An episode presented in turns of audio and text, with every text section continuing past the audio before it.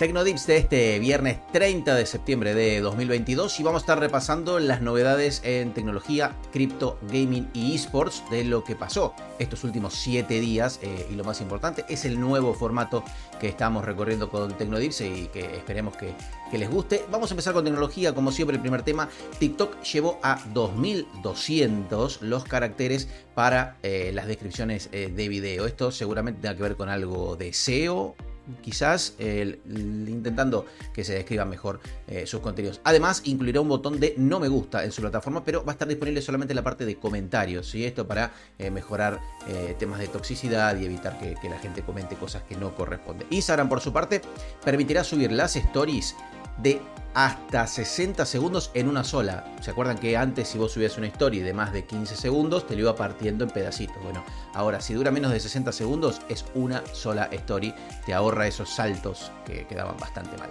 WhatsApp anunció que las videollamadas y llamadas eh, de voz eh, tendrán ahora un link para que vos puedas compartirlo, como pasa con Google Meet, con Zoom y con otras plataformas. Bueno, vos pasas ese link y la gente se puede sumar a esa conversación eh, bien hecho. La startup FinTech Revolut confirmó que recibió un ciberataque por el cual eh, los atacantes justamente tuvieron acceso a la información de 32.000 usuarios, pero por poco tiempo y dicen que sin mayores complicaciones. Google y Amazon tuvieron evento de presentación y la verdad es que no presentaron nada del otro mundo, por lo menos para mí nada destacable.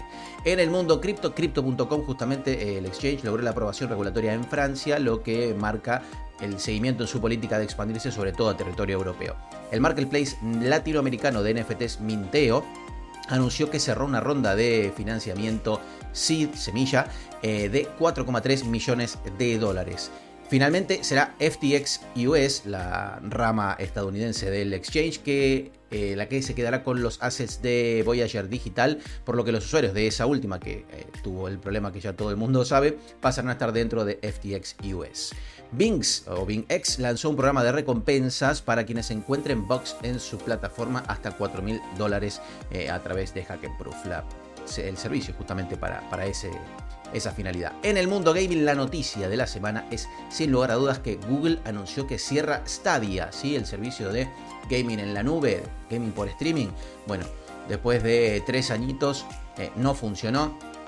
Y las dudas ahora es si ese tipo de gaming no va a funcionar o si solamente fue algo fallido para Google. Entiendo que es este último eh, el ejemplo acertado, pero bueno, veremos qué es lo que pasa. Reembolsarán todos los gastos que se hicieron estos años.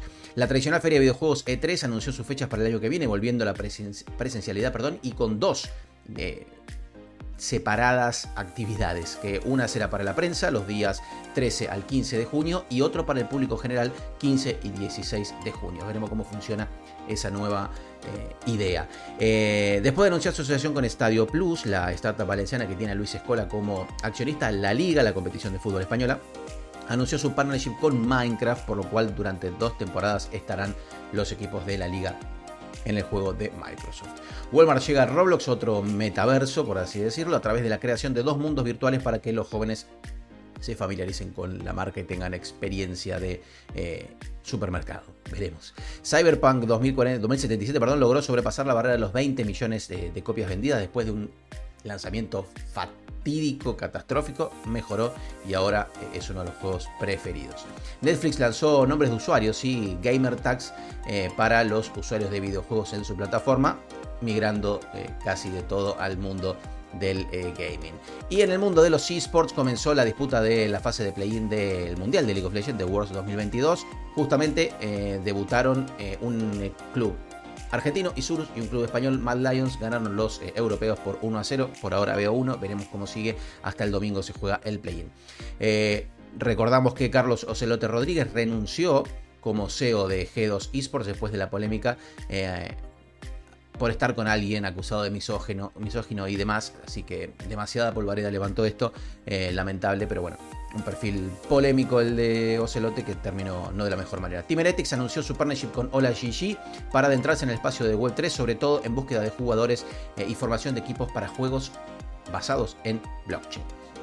La plataforma Web3 orientada a esports Fichin, que cuenta con el Kun y con Joe McCann como advisors, lanzó su eh, funcionalidad de torneos que organizará dentro de su plataforma y tendrá todo el tiempo eh, eventos con premios en criptoactivos, así que ojo para los que quieren ganarse eh, algún, alguna cripto. y por último, el grupo inversor saudí Savi Gaming Group, que venía de comprar lo que es SL Faceit, que ahora es SL Faceit Group y es parte de un fondo público de inversión del gobierno saudí, eh, anunció un plan de inversión en gaming y esports por 38 mil millones de dólares. Así que veremos hasta dónde es que alcanzará el brazo saudí en el mundo del gaming y los esports. Hasta aquí el Tecno Dips de esta semana. Ya sabes, dale like, compartilo, haz lo que te parezca, pero sobre todo, gracias por estar.